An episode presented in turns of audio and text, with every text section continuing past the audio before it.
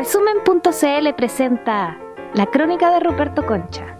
Mañana se inicia en Madrid una nueva cumbre de las Naciones Unidas sobre el cambio climático que se prolongará hasta el viernes 13 de diciembre. En representación de Estados Unidos asiste una delegación de 14 parlamentarios demócratas encabezados por la presidenta de la Cámara, Nancy Pelosi, la misma que encabeza el intento de destitución del presidente Donald Trump. Los parlamentarios demócratas intentan mostrar el rechazo de su partido a la decisión unilateral de Trump de abandonar los acuerdos y compromisos contraídos por Estados Unidos en defensa del medio ambiente durante el gobierno de Barack Obama. La señora Pelosi dijo apasionadamente que más allá de los políticos anquilosados, la nación estadounidense tiene la voluntad de actuar protegiendo a nuestro planeta, creando una riqueza ecológicamente sana para el mundo que recibirán las nuevas generaciones. Suena bonito, ¿verdad? Pero eso no cambia el hecho de que Estados Unidos ahora sea el único gobierno del mundo que se niega a participar en la defensa de nuestro planeta. Pero ¿Qué está diciendo la gente sobre el cambio climático? En momentos en que todo el mundo se está crispando en protestas y repudio a la clase política establecida. ¿Serán tiempo los jóvenes para retomar la defensa de la tierra como demanda esencial de sus reclamos?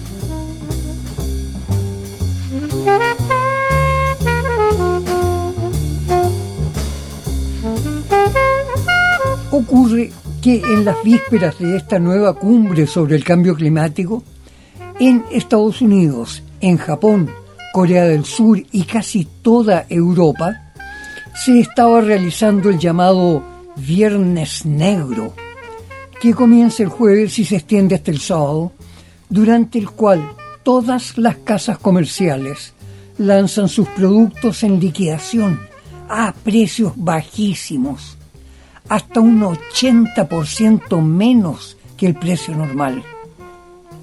Siendo esta una tradición desde tiempos antiguos, la gente se prepara de antemano, deja de comprar durante el máximo tiempo que pueden para abalanzarse luego sobre las baraturas en oferta. Pero esta vez las redes sociales y también grupos de manifestantes callejeros hicieron llamamientos a no comprar.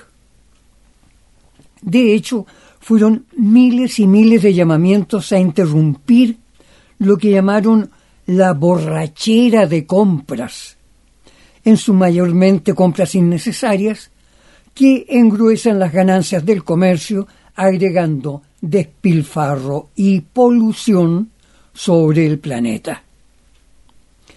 El efecto fue hacer que las tiendas quedaran bastante decepcionadas.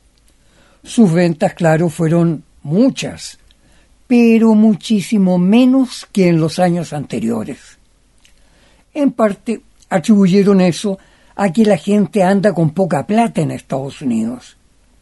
También a que no solo las tiendas, sino que además los sistemas de venta online estaban en liquidación. Pero también admitieron que mucha gente había aceptado el mensaje contra el consumismo. Entrevistada por un canal de televisión de Nueva York, una pareja de mediana edad reconoció que el mensaje de los jóvenes contra el consumo innecesario les parecía sano y socialmente aceptable. Pero como fuere, hay que reconocer que muchísima gente ahorró platita a la espera de comprar barato cosas que de veras son necesarias.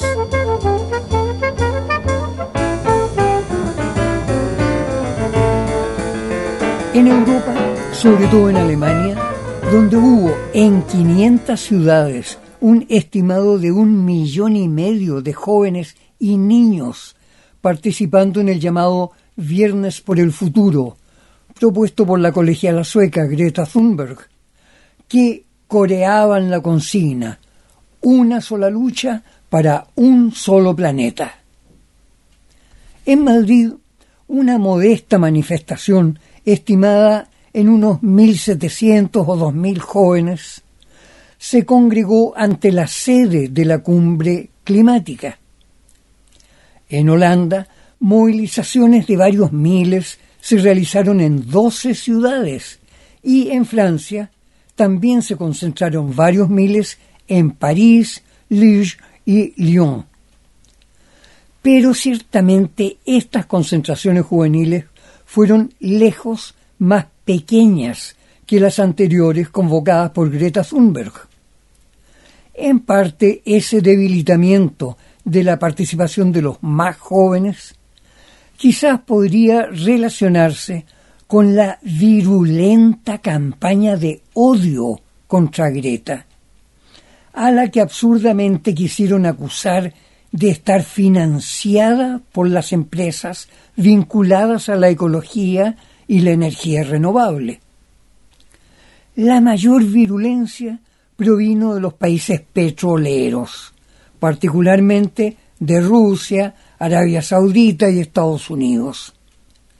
Incluso el propio presidente ruso, Vladimir Putin, se refirió a ella como una niñita poco informada y enfatizó que el crecimiento económico mundial responde a esos tres mil millones de seres humanos que hoy están en el subdesarrollo, aunque tienen derecho a alcanzar el nivel de consumo del mundo desarrollado. ¿Qué tal? Oiga, pero con ello el presidente Putin estaba evidenciando que él es el mal informado, que no sabe que su afirmación implica aumentar la polución planetaria en cerca del 200%. Pero posiblemente el desaliento de los jóvenes se relaciona más bien con la temática más agresiva de los nacionalismos de ultraderecha y de la incertidumbre cada vez más generalizada sobre un futuro cada vez más dependiente del poderío militar de las grandes potencias, que de hecho son también las más polucionadoras del medio ambiente planetario.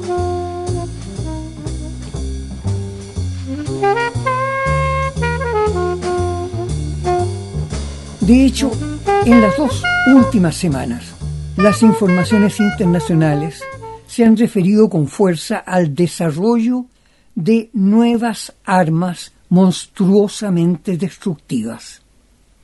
Por un lado, quizás para mostrarle al mundo la realidad de sus misiles nucleares hipersónicos, el gobierno de Rusia invitó a militares estadounidenses a ver ese armamento que es capaz de impactar en cualquier lugar de Estados Unidos en menos de media hora desde su lanzamiento.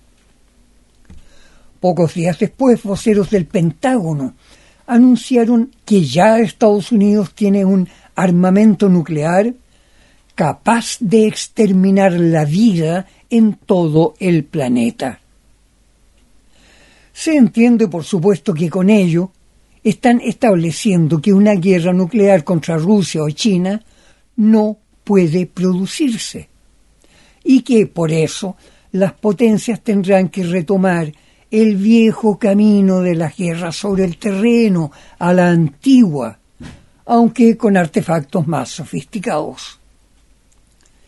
En realidad eso ya lo había dejado en claro el mismo Vladimir Putin en su mensaje presidencial del año pasado cuando declaró que Rusia jamás iniciaría una tercera guerra mundial, pero que si es atacada, responderá con todo su poderío nuclear. Y, en palabras del propio presidente Putin, el resultado será que los rusos se irán al cielo y los agresores se irán al infierno. Así de cristiano fue su anuncio.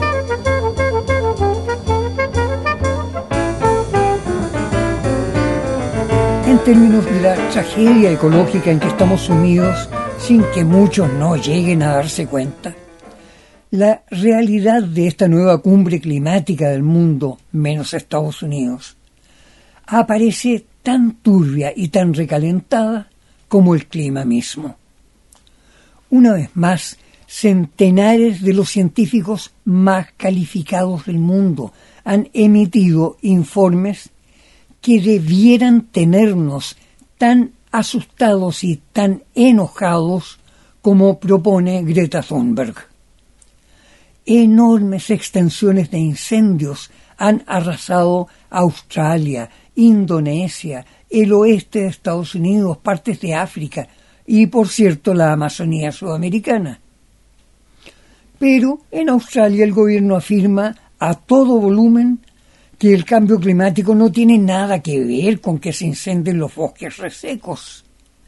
Mientras que por su parte, el estrambótico presidente Bolsonaro de Brasil afirma que el que provoca incendios en la Amazonía no es el cambio climático, sino el actor de cine y ecologista Leonardo DiCaprio, él. Bueno, y por supuesto Bolsonaro considera que no es necesario presentar pruebas de su acusación. Total, ya en su país, el expresidente Lula da Silva fue condenado a 14 años de cárcel sin pruebas de los delitos que le están imputando. En fin, Australia y Brasil son parte del fan club de Donald Trump. Pero las cifras netas de este momento señalan que una abrumadora mayoría de los países desarrollados no están cumpliendo los acuerdos de París para frenar las emisiones de gases con efecto invernadero que elevan la temperatura planetaria. Según informes del Banco Mundial y otras instituciones financieras, en estos momentos hay una cartera de inversiones de más de 37 billones de dólares, 37 millones de millones de dólares ya pagados en acciones de industrias altamente polucionadoras. De hecho, de la producción de la industria automotriz mundial, que produjo 96 millones de vehículos nuevos el año pasado, solo el 1,4% fue de propulsión eléctrica y el 98,6% fue a consumo de gasolina o petróleo.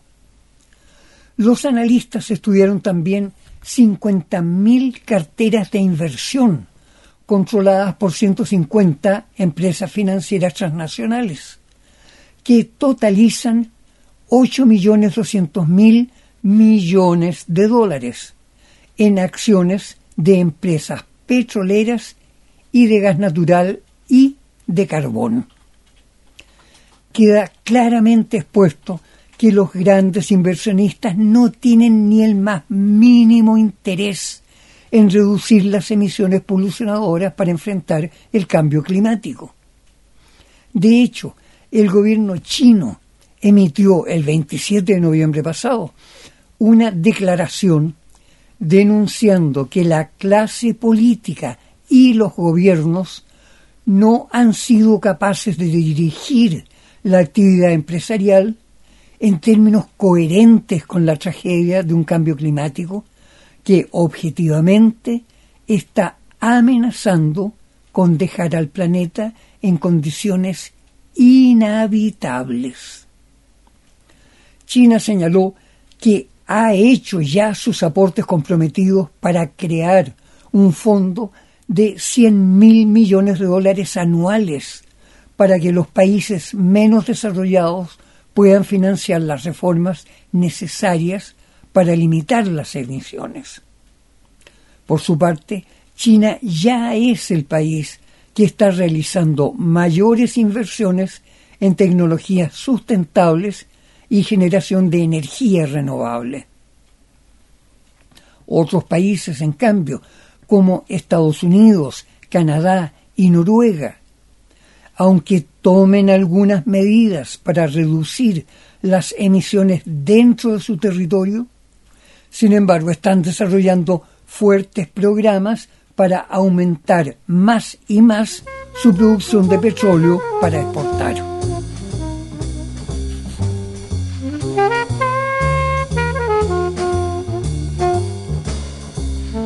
Según informe de la Agencia Internacional de Energía, se duplicó el consumo global de petróleo entre julio y octubre de este año, aumentando en 1.100.000 barriles diarios el petróleo consumido. Se espera que el aumento en los próximos meses llegue a superar los 2,3 millones de barriles diarios. Resulta obvio que las enormes empresas petroleras están más que dispuestas a paralizar cualquier política internacional que realmente disminuya el consumo de combustible fósil. Y más aún, según el Fondo Monetario Internacional, ese aumento de producción, venta y consumo de petróleo y gas natural equivale a un aumento del 3,4% del Producto Interno Bruto Mundial. O sea, mucha platita. ¿Qué le parece? Para casi la totalidad de los gobiernos de todo el planeta, generar más dinero, tener más crecimiento del PIB, es mucho más importante que cumplir las metas ecológicas y combatir el cambio climático sobre informes impecablemente técnicos elaborados por más de 11.000 científicos de todo el mundo, el recalentamiento del planeta tendrá efectos acumulativos que se traducirán a corto plazo en desastre social, sufrimiento y descomposición de las instituciones políticas, en gran medida por un proceso de corrupción, venalidad y soborno. Las metas apuntaban a frenar la polución en un punto de 2,5 a 3% por encima de la saturación que había hace 200 años. En estos momentos se tiene por seguro que las emisiones de gases superarán el 3% e incluso pueden llegar al 4%. La descripción de los efectos de ese aumento al 4% ya se ha dado. Pérdida de una vasta extensión de tierras cultivables, sequías seguidas de lluvias torrenciales que provocan erosión y que no pueden acumular agua porque no existen los glaciares y las nieves que pueden entregar paulativamente el agua que alimenta a los ríos, según se va produciendo el deshielo natural. La acidificación del agua oceánica y la pérdida de oxígeno por recalentamiento ya ha provocado, por ejemplo, la muerte de la mitad de la fauna marina en el Atlántico Sur frente a África.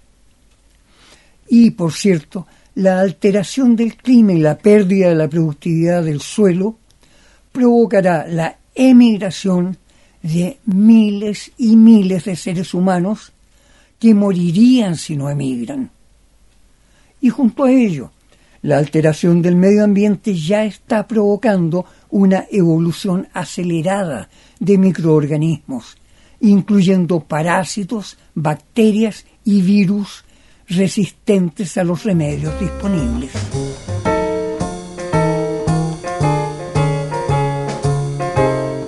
Así pues, No son muchas ni muy sólidas las esperanzas que podemos acariciar respecto de esta nueva cumbre en defensa del medio ambiente.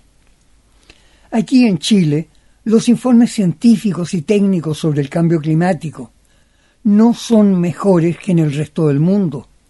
Y, como en el resto del mundo, el interés político sigue centrado en el crecimiento del Producto Interno Bruto, sin prever que se están incubando nuevas y dramáticas crisis sociales que pueden ser muy violentas. Sin embargo, al menos en el mundo desarrollado, ya se están haciendo sentir reacciones casi instintivas de las bases sociales, en que se combinan, por un lado, el fortalecimiento del feminismo y las aspiraciones de realización personal de las mujeres, y, por otro, la conciencia de que existe una explosión demográfica que es incompatible con la realidad económica y social de las familias actuales. Esto se está traduciendo ya en una actitud de planificación familiar y disminución drástica de la natalidad. Según informes de la prensa más conservadora de Estados Unidos, ya en los últimos cuatro años no ha habido aumento de la población en ese país. La natalidad aparece estancada en no más de dos hijos por mujer, lo que implica el inicio de una disminución demográfica. En la perspectiva de los economistas neoliberales, eso constituye un serio peligro en términos de que habrá menos mano de obra disponible y menor número de consumidores en el mercado. El mismo proceso ya se estaba dando en Europa y Japón, e incluso en Chile el crecimiento demográfico parecía haberse detenido hasta que la llegada masiva de inmigrantes repercutió en un nuevo aumento de la natalidad. Y ante los temores catastrofistas de los neoliberales, aparecen dos posturas que celebran el fin de la explosión demográfica. Una, la que asume que la producción de bienes y servicios requiere cada vez menos mano de obra humana. Es decir, la actividad productiva genera cada vez menos empleos y la otra, que los bienes ahora son producidos a costos cada vez más bajos, lo que lleva a que mayor proporción de gente comience a tener mejor acceso a mejores sueldos y más capacidad de compra.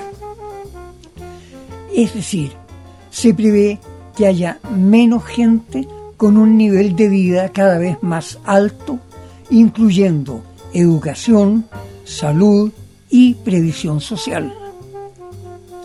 Pero esa perspectiva es materia de otras crónicas muy interesantes, siempre que no sigamos empecinados en llegar a ser los muertos más ricos del cementerio. Hasta la próxima gente amiga, cuídense, hay peligro. Pero en una de esas, el futuro se arregla solito y por su cuenta.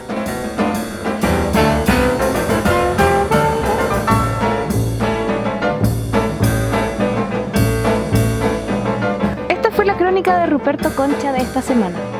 Revisa más contenido en nuestro sitio resumen.cl y síguenos en redes sociales.